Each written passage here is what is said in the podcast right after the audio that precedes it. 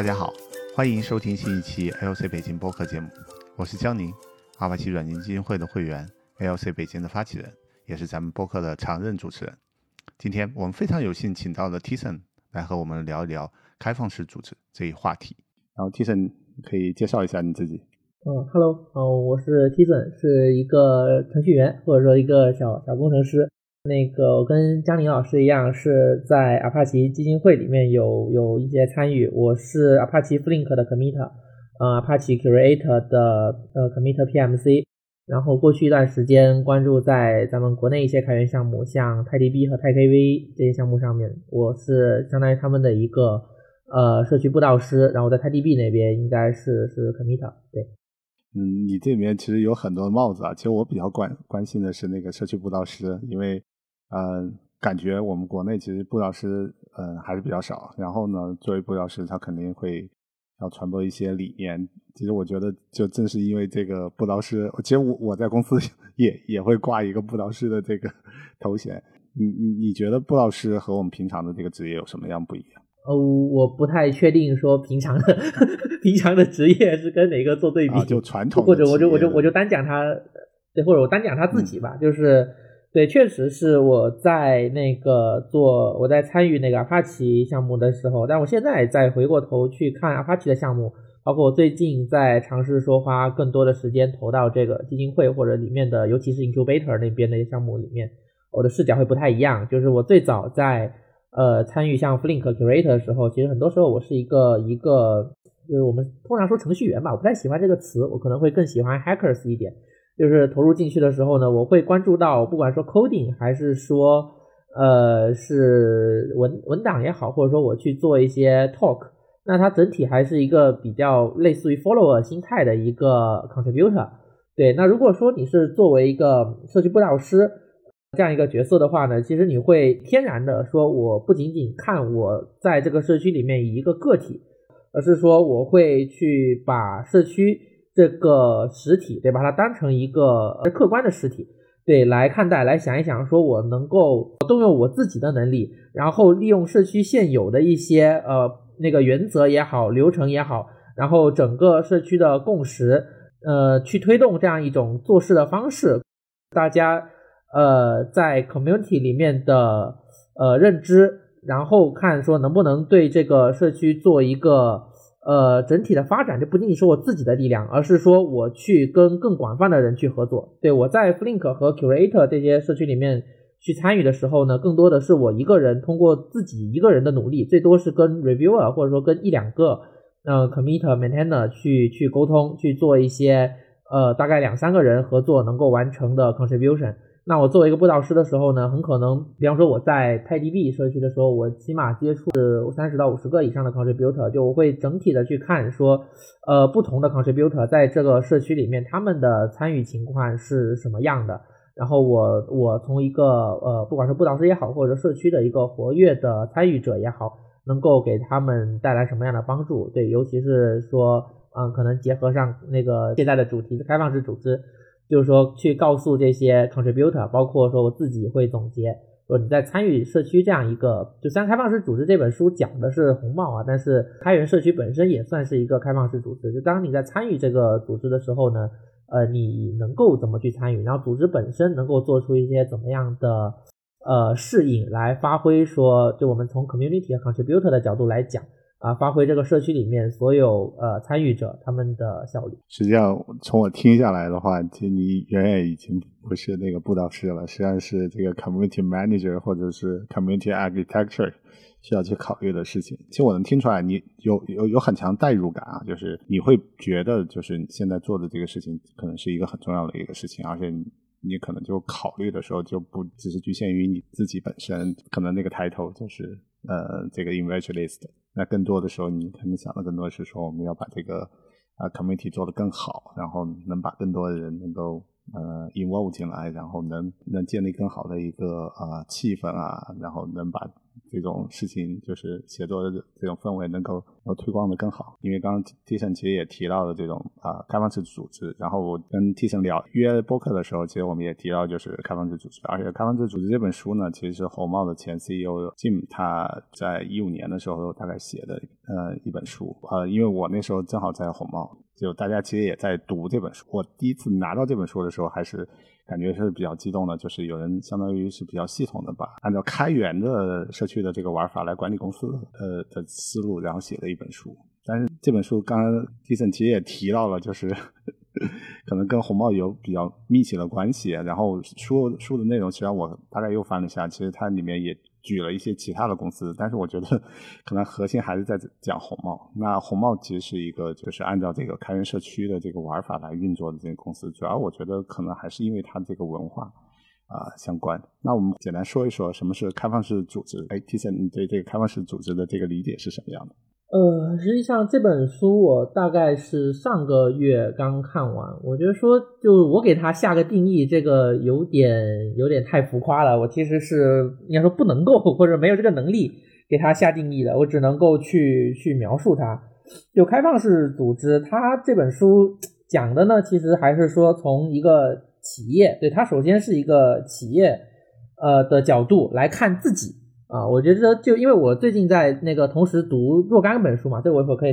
可以说一下。那开放式组织这本书呢，它更多的是说站在类似于红帽这样的一个企业来审视企业自己的时候，那把企业本身那称作为组织，说我要以一种什么样的形式来管理或者叫治理这个组织，来获得跟开源社区合作的最高的这种效率。对，所以开放式组织，我简单来讲的话呢，在这本书里面，我看到的是说，呃，不同于以往的那种公司里面典型的层级架构，就我从 CEO，然后一堆高管，一堆中层管理人员、基层管理人员、一线员工，啊，对吧？大概这样的一个结构，而是说，呃，当然那个吉姆在这本书里面讲，就是这些类似的层级结构或者 title 在红帽当中，呃，还是会存在，但是呢，开放式组织强调的就是说你。不是，就是人他的职责或者员工他的职责跟他能够创造的价值，不是被他的职位给绑死的，而是说你不同职位里面的人呢，根据你所处的环境也好，根据你的观察也好，都能够在这样的组织里面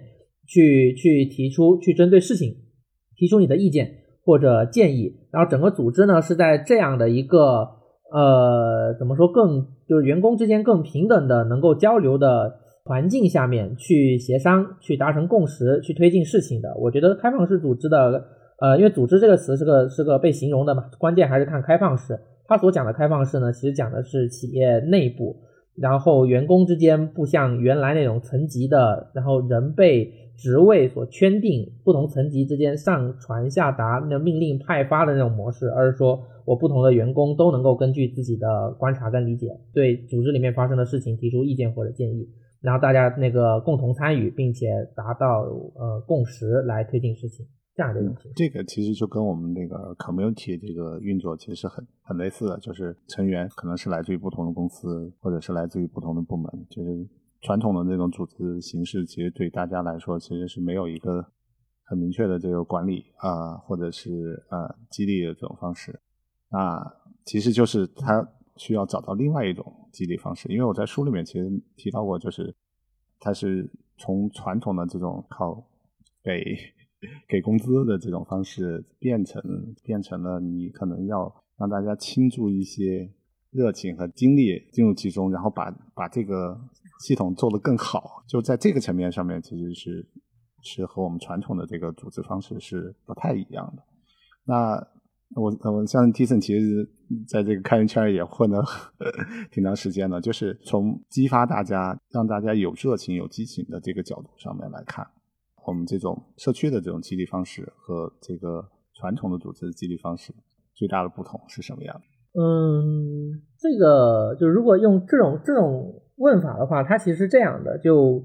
呃激励工作热情的方式，因为我觉得这个这个这事情呢，它在最近我在对比的看的另外一本书，刚才讲到，因为其实开放式组织这本书呢，它讲的会局限一点，一个是它可能更多关注在红帽这个 case 上面，呃，另一个是说它其实是一种企业去审视企业内部的，那它只有两个地方有有局限性，一个是说它只关注到企业内部，它不太，它其实没有去直接的去讲跟 community 之间怎么协作。那另外一个呢，是它没有太关注说跨越组织，就哪怕说你不去那个引引入开源社区，那你不同企业对和不同组织之间是怎么协作，这他没讲。另外一个是说，他很多时候关注的是红帽这个案例，就是会少一些理论上的东西。对，刚才那个问题是说，那个点燃工作热情在呃 community 或者说在开放式组织里面跟传统的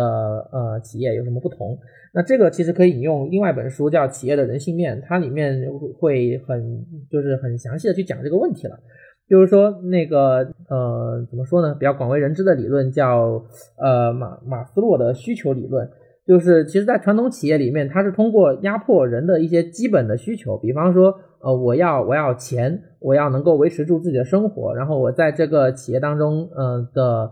呃，我在这个企业当中工作能够有安全感，不会整天感觉自己像要被开了一样。对，但是这样的一些，就是这种传统企业的员工，他还在追求这样的呃一些基本要求，所以他的点燃工作热情呢，其实就是在满足这个需求，比方说给你更多的钱。或者说让你升职有更多的安全感，来让人有那个一定的参与的主动性。但是由于这种事情呢，很就是在传统企业你不可能呃日复一日的给人涨薪或升职，所以其实而且你不可能给每个人都涨薪或升职，所以他这种点燃热情的方式并不能够普及到每一个人，也不能说持续的去发挥作用。那你在这种开放式组织，或者说在 community 里面呢，它其实就人到这边呢，它你可以认为它那些像呃金钱、生存，还有呃安全、尊重这些需要，基本上都已经被满足了。就或者说他不是来这边追求这个的，他要追求的呢，其实是一种社会需求，或者说是自我实现的需求。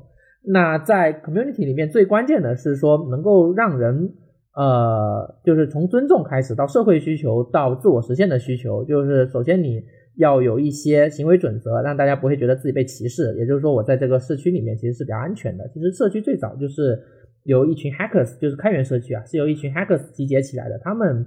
最早的时候就在世人眼里可能就有一些怪癖的，这是第一个层面。第二个层面是说社会的需求，也就是说社区它。虽然是围绕开源软件建起来的，它本质上还是一个人跟人之间联系的呃组织或者环境。那你在 community 里面要能够激发人的工作热情，其实你要在里面广泛去建立人的链接。就是说有，其实就像我那个我作为呃社区布道师或者说社区的一个呃 maintainer。嗯，我在回忆自己参与这些社区，像 Flink 或者 Curator 的时候，我在参与的时候，我什么时候最有热情，或什么时候最开心？我为什么会持续的参与？就是因为在这里面能够就很重要的一点，或者说如果有一点，那就是我在这些社区里面感受到人的链接。我去那个做 contribution 的时候，我去发那个邮件去讨论，去做呃去发 PR 的时候，有人会理我。对，这就是一个社交的需求，就是在你在这个社区参与的时候呢，你能够跟别人建立起连接，那进而你去，不管说在呃 PR 的时候做一些代码沟通也好，在平时的讨论里面，大家去碰撞出来一些说怎么让这个 community 或者说比较呃呃怎么说狭义的，怎么让这个呃软件本身变得更好。对，这个是你工作的动力之一。那最后自我实现这个呢，就是说你在 community 里面，我们是为了一个共同的目标。对于开源社区来说，可能就是去写一个好的软件。呃，比方说 Rust 社区，它要做那个安全的那种系统开发语言，对吧？其实每个社区都会有自己的一个 vision。这样的一个目标能够让投入到社区里面的 contributor 他持续的有这种工作的热情。我觉得你可以用那个需求层级理论来思考这个事情，他们满足的是不同层级的需求。呃，对，从我自身的这个体验来看的话，就是因为我在红帽工作过一段时间，还是有一点点发言权。在我看来的时候，就是虽然但是红帽其实的工资跟那个互联网大厂的这个工资来比的话，其实不是不是很 top，但是呢，它会。他会给你一些自自由，就是你可以自己去选择你想干的事情。因为大家都是在这个 open source community 里面，实际上你做的很多事情是大家都看得见、摸得着的，就是你也不需要去参与很多办公室政治相关的一些事情，你做的事情也，嗯，就是一直都能够被大家所呃看到，所以就是相对来说会做的比较纯粹一点。然后呢，你又能在社区里面去得到大家的一些认可，就你如果做得好的话，会有人会。毫不吝啬的给你一些啊 recognition 嘛，就是而且我经常会经常说到一件事情，就是我在 Twitter 里面收到别人就是说，哎。你今天帮了我一个忙，然后下次你到湾区的时候，我请你喝啤酒。虽然我知道我很难有机会碰到他，但是他说的这句话就让我这一天特别特别高兴。嗯，就是简单单纯的这种人与人之间的比较朴素的这种交流协作，我觉得就反而会让程序员会觉得，哎。我我做了一件大事儿，特别是我帮了 世界某一个角落的一个人，然后而且我做的事情大家都能看得到，我做的东西这个世界上很多人都能用得上，所以相对来说的话，干劲会会很强。从从这个角度上来说的话，就是。每天都可能睁开眼睛的话，都是在想：哎呀，今天挺好的，我又可以 干活了。就是把这个激情带到工作里面来。嗯，然后在这个就开放式组织这本书里面，其实也也强调了，就是他专门有一章来去要让大家点燃这个工作的这个热情。原来我可能对这章其实理解没有那么那么透啊。刚刚其实 T 森其实也讲了这个人的这个呃呃，就马斯洛的这个需求理论，其实你也是要先满足嗯就。底层的这个需求之后，才能逐步逐步来追求。但是我会发现，就是如果我把我的工作，就是我就是养家糊口的事情，和我的兴趣爱好能够结合在一起的话，其实这个生产力还是能有很大的这个提升，这个满意度也能得到很大的提提升。而且另外一个层面，就是不得不提的一件事情，就是因为我那时候在红猫的时候是在家干活，这个就相当于是在 remote。然后呢，这里面其实就会存在着，就是公司其实它是很难控制你的。然后呢，你如果是要去做一些你自己喜欢做的事情呢，其实会会会会带来一些好处，就是我们什么都理顺的情况下，其实是可以爆发很大的这个生产力的。那如果就是基于不信任啊，或者是就这这个可能对人的要求也比较高啊，就在这个层面上面，我其实我们我觉得是可以稍微探讨一下的。对我我简单说一说，就顺着你这个也也不是问答吧，就顺你这个讲一下。嗯，说这种你在 remote 时候的工作，对，必须承认的就是说你肯定不会每每时每刻都在工作，就哪怕公司缺那段时间，说好运行 remote，然后但是你早上十点钟到下午七八点钟，对吧？要工作。其实你也不会这么做，那其实你在公司也不一定会这么做，对不对？你也不是对你坐在那儿，你不一定在工作。我觉得这事儿其实你可以从两个地方去去看。第一个就是说，当他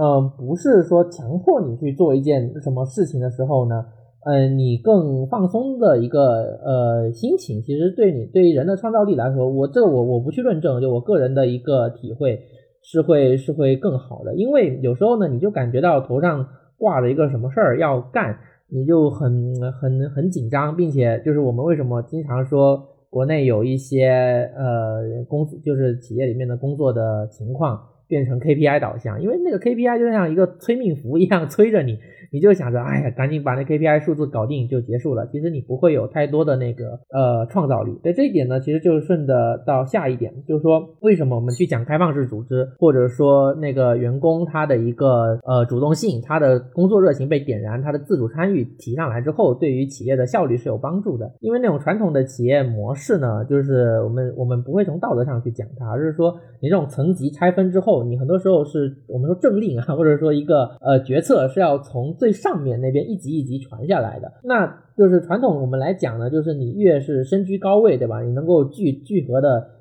你能得到的信息越多，你能够去做一个正确的决策，这是我们去走这样一个企业组织形式的一个假设。但实际上并不是这样的，因为现在的世界越来越复杂，软件都不太能够由一个人或者一个团队来开发好，这是开源软件它兴起的一个原因。那你在组织里面呢，其实你更需要在不同的呃位置、不同岗位、不同的做他日常工作、不同的职责的这些人去发挥他们的主动性，他们去想说，我这个工作到底是呃要什么东西？我从我从我和公司的那个利益交集出发，我能够做些什么事儿？他们来 propose，他们来去达成共识，然后让这个公司来前进。现在公司越来越复杂，已经不是 古代对吧？或者说近代那种，就是其实你只需要做一两个决策，公司就能够存续或者发展了，而是而是说你需要把这些决策。能够唤起这些不同位置的员工他们的主动性，否则你其实相当于把所有的责任都揽在了那些所谓的管理岗、中层、高层、CEO 头上，他其实决策不过来的。呃，我觉得是得不到最最优的决策。是的，这个其实是在那个开放式组织那本书里面，就那个 Jim 其实发现自己到了公司之后，让他要真正做决策的事情其实没有那么么多，他可能他只是扮演一个搭建一个，就是大家能够自由沟通，能够能有让好点子不断迸发出来的这么一个环境的这么一个角色，甚至就把一些决策权交给了大家。在我看来的话，其实就是这是一个很奇妙的一个反转，嗯，就是很多时候我们其实就使劲在推着大家、压着大家往前走，实际上可能从内心来说，从管理者内心来说，还是想着为大家好，嗯，然后也是为企业好。但是有些时候，就是我们如果是真的要做一些创造性的一些工作的话，这些不是说有人拿着枪在那逼着你就可能就能想出一个好点子来，甚至去去创造一个别人没从来都没想过的一些东西。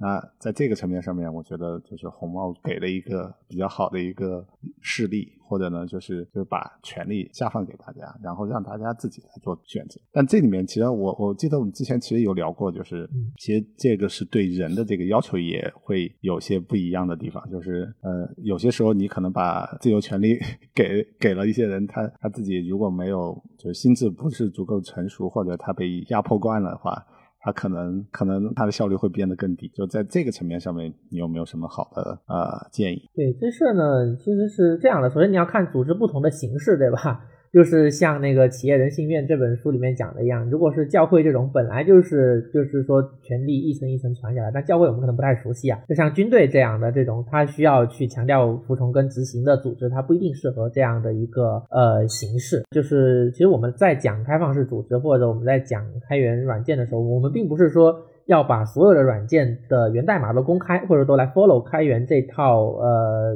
文化，对吧？不是这样说，它是一种选择。对，这是第一点。然后那个刚才姜老师讲说，你不同的人他能不能适应？对我觉得这个也是呃工作的一，就是说你在打造一个开放式组织的时候，你要想的一个要想的一个问题，就是说你其实是我我觉得还是要强调，就是你一个一个人，就你把这个组织的目标定成一个比较高的目标，比方说你在现在。你还要去做云原生上面的一个操作系统，对吧？假假设说你要去起个公司造 K 八 S，假设你回到 K 八 S 没有起来的那个时间，你说单靠一个人，然后靠一个人来呃决策，来告诉所有人现在应该怎么做，他是没有这个智能的。你是就是人人其实做不到这一点的。你费尽脑子想把你的所你不睡觉，对吧？然后把你所有的那个精力都投进去，你也不能够做好每个地方的决策，所以这是一个必要性。然后说怎么去呃处理不同人，他能不能适应这样一种。开放式组织的管理模式，我觉得这个是，就他得你得有个假设，就一方面说，如果他真的是已经呃已经是习惯了原来那种嗯接受命令去处理，然后几十年都是这样过来的，你让他仓促的去改变。这也是很难的，也就是说，我们去提升参与度，或者说去点燃工作热情的时候呢，不是去改变你的员工，让他变得符合你的想法，而是说去筛选那个有这样潜质的人，他可能是更可能是，就我们我们今天来看，更可能是下一代人。对他的一个假设是说，现在人呢，他接受的教育更好，他收获的信息呢，不会像以前一样闭塞，因为那个在过去这种控制或者说是层次决策的一个组织形式，他的假设是说，只有这些管理者他能够接受到。那个要做出决策所需要的信息，以前消息非常闭塞，所以你哪怕是让一个一线的员工他去做决策，他根本就缺乏信息。现在时代不一样，就是说从那个基础呃基础设施来说，每个人基本上只要你肯学习，然后肯去那个接触这样的一些消息的话呢，你是能够得到。支撑做出一个呃较好的一个决策的信息的，对，然后另外就是人的受教育程度提高也好，就是有这样的有这样的一个呃基础。那对于说确实有些人他就更适合做别的工作，我觉得这是个很正常的事情，对吧？有些人他更喜欢做那种确定性的工作，就哪怕我们现在可能呃从程序员的视角来看，基本到处都是九九六或者说这种 八小时固定工作制啊，但是呢也有很多人在流水线上做基建工作制。我觉得不是说所有人都要走开放式组织。这条路，我们可以去选择。然后呢，我们现在今天能做这个选择的原因，是因为人的呃能力、个体价值在崛起，然后我们信息流通更呃透明。所以你要去做决策的话呢，你未必需要通过那个在那个管理岗位上。收到的信息或者说得到的资源投入，你才能够做出来。其实这也是社会发展的一个呃必然。还有一点就是，其实也是信息流动，然后带给我们的，就是我们呃，就是现在拿现在的这个开源项目来说的话，其实就是我我在我看来，开源项目其实它里面沉淀了很多很有价值的一些经验。这些经验可能是大家啊经过若干年的这种这种呃实实际的拼命呃就是实战中总结出来的一些经验。像就像 K 八 S 那一样的这种呃使用的这种模式啊，然后只不过我们可以用一个比较低的成本就把它把它用起来学起来。但是在这个层面上面，实际上就是个体它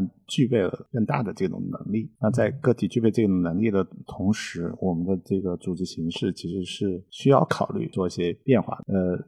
我觉得开放式组织是给了我们一个啊选择的一个机会。对，呃，这里面可能稍微拉回点一点。我我在想，就是因为 Tison 最近也读了很多书嘛，你是怎么选到这些书的？然后就是，我觉得你脑子里面可能是需要有一条主线，就可能是一个终极问题啊，或者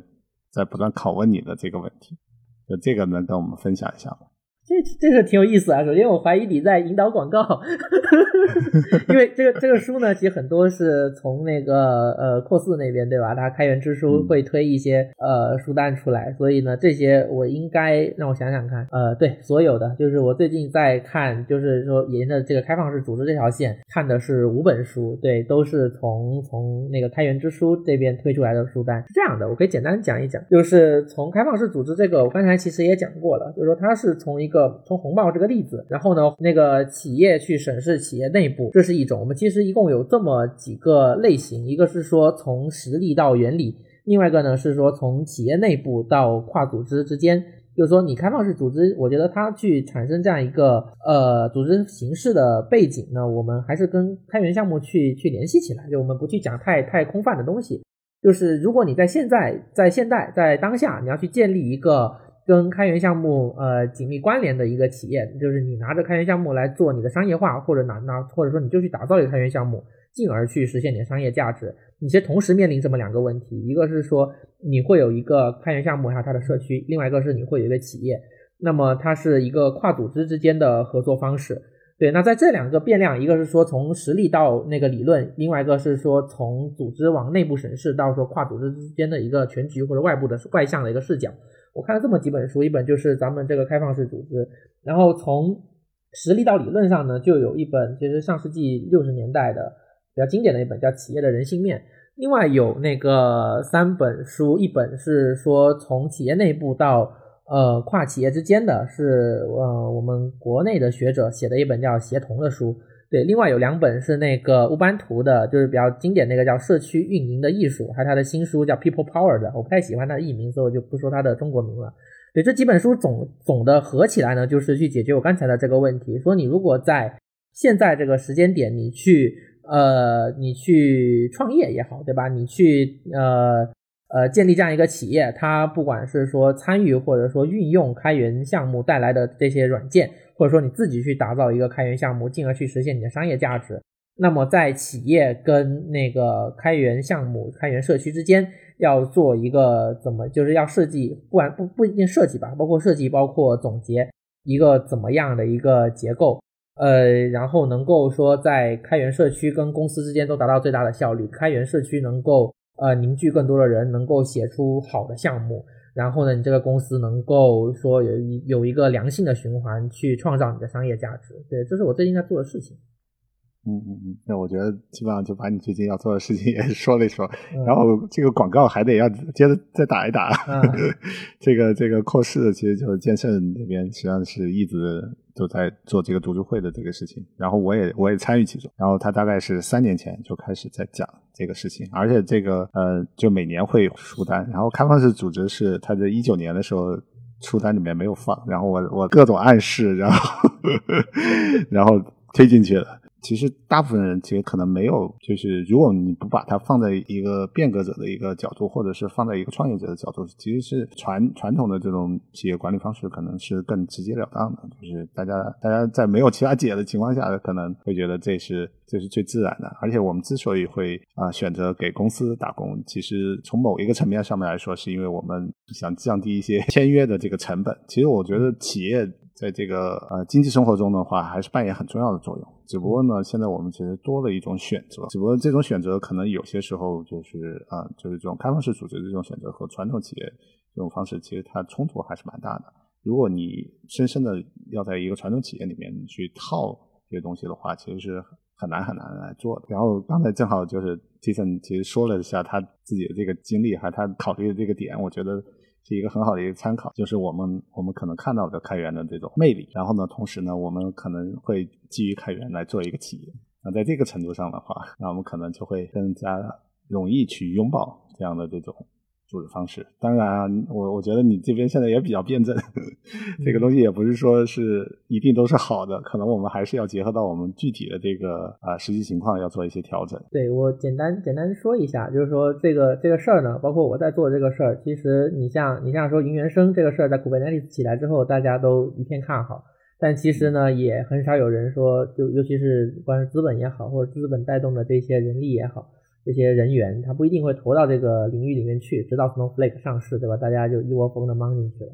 其实像开放式组织，我刚才去讲说，我去探索也好，我自己可能会投入到某些项目、某些嗯企业里面去实现自己的一些想法也好，也是希望说能够去去验证，就是我们今天在读这本书，我们今天在做的这些思考，它是不是对的？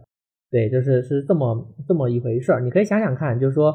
呃，其实这个模式它难呢，不仅仅是说传统的观念它留守在大部分人的脑海里，所以你要找到一个合适的，就刚才可能没有讲的很详细，说你开放式组织，其实组织也是由人构成的，那那你组织里面人能不能认同这种方式，能不能很好的来参与到呃这种这种组织形式里面去发挥自己的效率？就我刚才讲的其实是说可能更倾向于下一代，因为呢。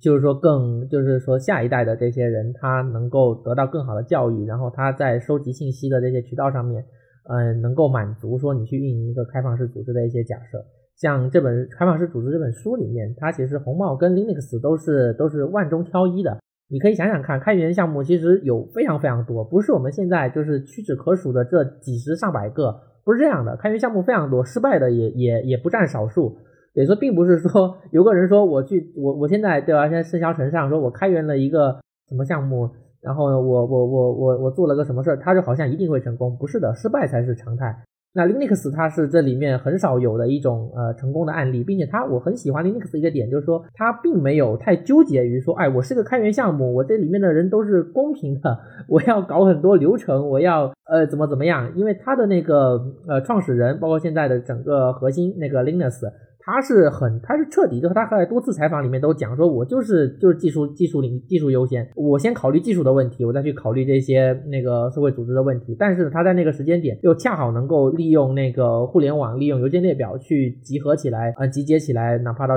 包括说到今天这么多人去共同开发这么一个项目，对，其实这是很难的。就这个，当这个展开会有会有很多内容啊，就你怎么去运营好一个开源项目。在这个基础上呢，红帽他又恰好，我我相信是红帽最早的几个创始人，他有这样一个信念，说我以一个类似于那个 Linux 这个社区的模式来构建起我的呃。构建起我的企业，当然还有一些被动的那个原因，因为 Linux 它是这么转的，所以你公司不这么转，你跟他有摩擦，你的企业可能很快就会凉掉。那能够有红帽这么个案例，其实我们可以看到，在过去的十几二十年里面，有类似红帽这样的案例，仍然是就是几乎大家都不知道有没有另外一个这样的案例，所以这种形式也饱受大家的质疑。我是会希望说能够造出更多的案例，让我们的下一代也好，包括说现在社会环境上面就是。关注到开源，关注到开放式组织，关注到企业，关注到创业这些人，去看到说这样是一种可能性，们能够用开放式组织，呃，结结合说现在开源软件的这种生产力，去创造更多的社会价值，去提升整个软件行业。这个深深能感到，就是你这个布道师的这个特质又出来了。其实我是嗯，就是感同身受，就是我们现在其实是是有点像盗火一样的，就是我们可能。比一些人预先知道一些东西，然后你怎么去帮助更多的人，这么一个过程。那这个时候，我觉得就布老师的这个 作用就体现出来了。现在有一个问题啊，就你现在怎么能这么能写？就是 突然发现你这个发的这个文章都是这。特别长的，上次你周末发的那篇，我差不多看了二十多二二三十分钟。呃，对，就是就就那你怎么能能把它写出来的？就就那篇文章呢，其实那个有有点有点巧合。实话说，那个是把好几个主题揉在一起了，是被人怼，是被一些就是比较比较偏偏理论的大佬怼过。他说你这个东西写的也太烂了，就是东西砸的太多，一下抓不到重点。对，所以字数多，一方面是把很多个主题混在一起写。另外一个呢，其实我是写刚好那时候写着写着，第一段写完发现写了六千多字，啊，前几天就是圈子里面不是有另外一篇去解读那个 Figma 的那个文章嘛？那个一万三千字，我就我大概写个差不多长度的，所以就 所以就写了，那我写了那个差不多长度的。对，写这个事情呢，其实跟人的呃不同阶段也有关系，因为我最近一直在思考这个事儿。然后呢，就包括说，我刚才讲到，我会同时读几本书，其实不仅仅是这几本那个关键的内容，很多时候呢，我是呃，我只是读了这些内容，然后把它适当的或者说呃，对，就就是呢，适当的转成自己的一些认识，然后把它重新输出出来。因为可能更多的人他没有看到过这些这些知识，他会觉得是新奇的。其实如果你读到，你跟我一样读过这些书的话，你就会发现，其实我的写作的内容呢。带入自己的观点大概只有百分之三十左右，大概大概大概是这样的。对，然后另外呢，其实就是说跟我现在所处的一个环境，我能够有足够多的时间去思考这些事情。然后你刚才讲到说布道是特质也好，我自己对做这个事儿呢很有动力，很想去做。我觉得就我觉得就这样。对，我觉得写东西还是蛮好的，确实把你自己的这种思路再理理清楚一点。是的，然后其实我我就我们现在做播客，其实我觉得也是一种交流方式吧。嗯，借助于一些问题的一些讨论，然后能跟大家形成一些共鸣。今天也非常高兴，这个 T 森能够参与到我们这个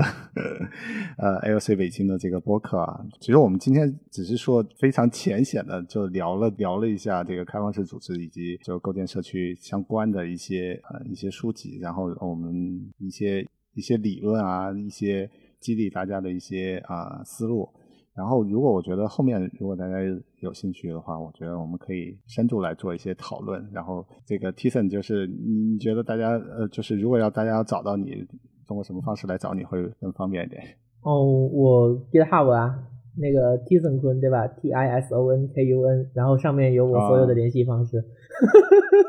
是是是，因为我发现你最近不是也就起了项目嘛，然后上面也也在。有一些思考，然后我觉得可以附上那个链接，如果大家有兴趣去看一看最近想的事情。对我应该会，因为因为那个上周写了那篇文章之后，我会把它拆点，应该也会在那个呃项项目或者说项目计划里面去发。简简单说两句，因为其实上面现在的内容也不是特别多，主要是我自己的一些思考。就是它的名字叫 Flossway，其实 Floss 就是在国外，如果你去讲开源啊，那个自由软件会很常见，FL L。O S S 嘛，那 O S S 就是 Open Source Software，F L 就 Free 和 Liberate，其实就是说，呃，自由软件和开源运动这些这样的一个混混合的一个大的呃概念。对呢，其实就是说，就是怎么去怎么去践行这样的一个理念，怎么去打造一个。其实我会有一个 slogan 的话，就是说如何去运行一个开源社区。那里面讨论的就是说，从社区本身，你从技术也好，从一些，呃，其实就是人人际交往跟技术，就是人人际交往就包括很多内容，包括流程，包括说一些认知上面的内容，就是你怎么去运行好一个开源社区。然后呢，就像我们今天讲的一样，你一个组织呢，我其实并没有完全关注在这种公益性或者非盈利性组织。那你企业要去呃参与，或者说要去打造一个开源项目，你要怎么做？对，包括一些内容，就是说企业呃商业公司跟开源项目之间的关系。然后呢，你其中的成员那个，因为你同时是一个开源项目的参与者，你也是公司的员工，怎么去认识这种关系？那包括说那个你去运行一个项目之后，你会去思考说怎么去衡量这个项目的各种指标？你从企业从一个商业公司方面，你应该去关注什么样的指标？来达成说不同组织之间的一个共赢，就会讨论这样的一些问题。嗯，我觉得大家如果有兴趣的话，可以上去好好看一看。哦，我觉得可能跟你聊，应该就最近一年，反正我接触到你最近一年，可能一直都在琢磨这事儿。嗯，但之前的话，之前的话是也也在琢磨这事儿。之前想的没那么仔细吧，因为我最早的时候呢是是那个参与为主，就是说我作为一个个个体参与为主。然后后来我去思考，说我到底在一个怎么样的环境。里面在做我的工作，那我是不是那开源软件大家都说好，那是不是好？我去看一下，那我发现说，其实，在开源项目、开源软件之外，还有一个更广阔的世界。那我可能会关注到说，它跟企业之间的联系，它那个作为一个组织运行的一些规律。这个事儿呢，往往远了说，应该是就是在跟库斯接触之后，他的那些那个开源的呃那个思想。对，从那边开始去慢慢的去想，那包括说我从今年那个到接触 TiDB、TiKV 社区之后，对我有更多的时间来思考相关的一些事情，对我会有更多的投入，更多的付出。OK OK，我就说为什么你能吸引到我的这个就 注意力是 我其实我跟你的这个背景差不多，实际上我是在企业内部，因为我在做跟内源相关的一些事情，角度可能稍微有点不一样，就是其实我这块最大最有冲击的地方是是在于就是。激励方式是是有很大的不同，我怎么把人的这个主动性调动起来？所以我为什么会就一直在强调这个热情？但找到这个有激情的人，其实是特别特别难的事情。是的，这个这事儿是是这样，一个就是说你在做 inner source 的时候呢。呃，其实你在做一个，你在你在做一件更更难的事儿，对吧？因为因为你因为你面对的问题更复杂。我刚才提的问题呢，看起来很就是很有鼓动性，对吧？很有很有未来，其实是个很简单的事儿，因为你是从头开始，你去呃，你你可能会说从创业开始，你去思考一个企业跟项目的关系，这其实会更简单一点。你在一个大型的那个公司、大型企业里面，你要去做转型也好，对吧？其实一本很著名的书叫《创新者的窘境》。你会会很难，因为因为因为你你就发现有很多事情你要去解决，但如果说你是从头来的话，很多事情你可以先不解决。呃，对，这是这是一个点。另外一个说激励模式的问题，其实就回到了，就是说不管说从需求理论也好，或者说从那个呃企业的人性面里面提到的 Y 理论也好，就是说你在传统的那种激励方式，他一定会问你，这也是我去提衡量或者说的的一个目的的一个目标，因为传统企业它一定会想要把。这样一种开放式组织也好，开源社区也好，它的去去更关注到人的社会需求，关注到人的自我实现这样一个模式，转换成一种关注人的生存需求。那个你能不能够给我一个数，能不能把它转成一个钱或者升值的一个激励，这就很困难，因为它的模式是很不同的。是，可能传统企业那种方式会直截了当一点，但是它嗯，你要再再让大家。再把大家的这个，呃，我们也不能说剩余价值啊，就是再把大家的这个，对我我理我理解你的意思。其实你其实你想说的是这样，就一个是说，那个在需求理论，它其实已经讲到这么一个事儿，就是说你的一个它不同层级的一个需求嘛，当你低层级的需求被满足之后，它其实就不再提供那个激励作用了。你不会再因为这个事儿，就对你你差不多就是赚多少钱对吧？你都够了，够你想要干的事儿了。你再多十倍对吧？这当然可能有些人他就是比较喜欢那个数或者追求更多的钱，但是自我接触下来，大部分人是没什么特别的感觉的。呃，对，这是一个点。对，嗯。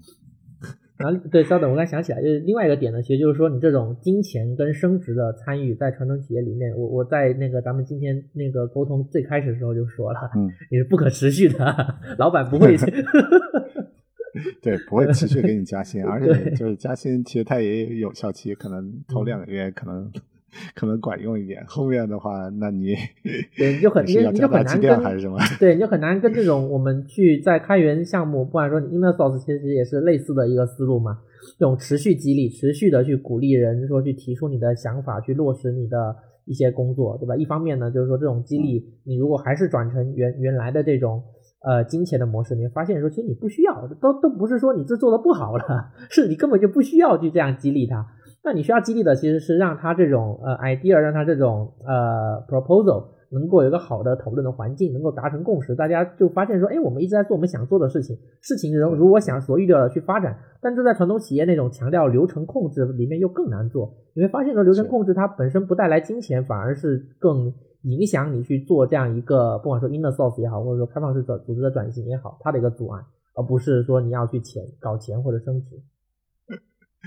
哎呀，这个我觉得还是就是做好企业的话，其实对这个人性还是要做一些呃更深深层次的这个 解读。但我觉得现在也是存在的，就是呃，因为我们现在也能看到的情况，就是老一点员工的话，他可能会会比较吃原来那一套；但对于新员工的话，他可能就是就生存的压力他没有那么大的情况下，其实他可能要追求更多的这个满足感。这个时候，其实我觉得对于组织内部来说的话，它也其实也需要做一些其他的考虑。所以，所以我反正很认同你刚才提到的新一代，就真的是环境不一样了，就是导致于大家追求的东西会不一样。然后，这个我觉得在未来可能十年、二十年的话，这个呃，任何企业可能都是需要去考虑的一个问题。行，看看还有什么要聊的吗？其实我觉得大概可以可以先这样吧，不管说是在节目内或节目外，因为其实就是我们常就是在讲两句闲话，就是说那个说你你要去你要去展开，其实刚才讲的还是很很多很多内容是很对对对很粗浅或者很很理论的，你要你要开始讲，我们就开始搬案例了。对我其实我是怕那个成篇成篇的，真的真的铺的话，就大家可能就不愿意听了。对对对，太太多细节。可能就是对，只是说我们给大家展示一个呃 room map，然后呢，大家如果有兴趣的话，就到我们那个链接里面去找一找。嗯嗯，非常高兴，Jason 跟我们分享了这么多呃有价值的这个思考。有兴趣的话，可以上他的这个网站上面去呃去看一下，我们会把这些信息留在那个。啊，我们的博客介绍上面，我我觉得说就是 open source 这个这个事儿吧，或者说包括说，嗯，现在其实比较比较热门的，说你去呃做一家所谓的开源技术公司啊，或者说基于开源软件去去打造你的商业价值这些事儿，呃，大家可以关注一下。然后其实开源软件它在呃当在当初呢，可能是一个理想，可能是一些运动，但是随着呃，其实是因为计算机的，呃，计算机科学的一个普普及吧，它不一定是科学，反正就 coding 技能的一个普及，大家发现说这种，嗯，可能最早构建出来的 Linux 构建出来的 PostgreSQL，还有 Python，对吧？这样一些项目，这种手段，嗯，能够说在我们，嗯，为企业去工作之外，对吧？最早的时候是为企业工作之外。能够创造出自己喜欢的一个软件，那这些软件呢，它其实有有的能够跟嗯商业的商业产品跟专有软件抗衡的一个能力，甚至说因为它呃没有企业这种说你必须加入我这家公司你才能够去写代码的一个限制，能够跨越组织的边界，大家共同协合作来写自己想写的一个软件。也就是说，未来的软件基本上就是。起码在基础软件这块吧，基本上都会被开源软件所替代，所以这是每个人那个生活都会就是或直接或间接面临的一个变化。那对于企业来说，你在做一个技术选型的时候。嗯，也会面临相相同的问题，就是你怎么跟这些开源软件共同生存？我觉得就是你去关注，不管说作为个人也好，作为企业家也好，你去关注这样的一个话题，对你来说是有帮助的，就是说为未来做准备。又给开源布了一次道，呃，我觉得我觉得说的挺好的，这个嗯非常好，这我觉得今天也非常高兴，这个能我们能跟 Tison 就是近距离做这么多的这种沟通，然后的确就是跟这个开源布道师聊天。就时时刻刻都会被这个开源所感染。今天就 ALC 北京的这播客，我们就暂时告一段落。我们下期再见，拜拜。好，拜拜。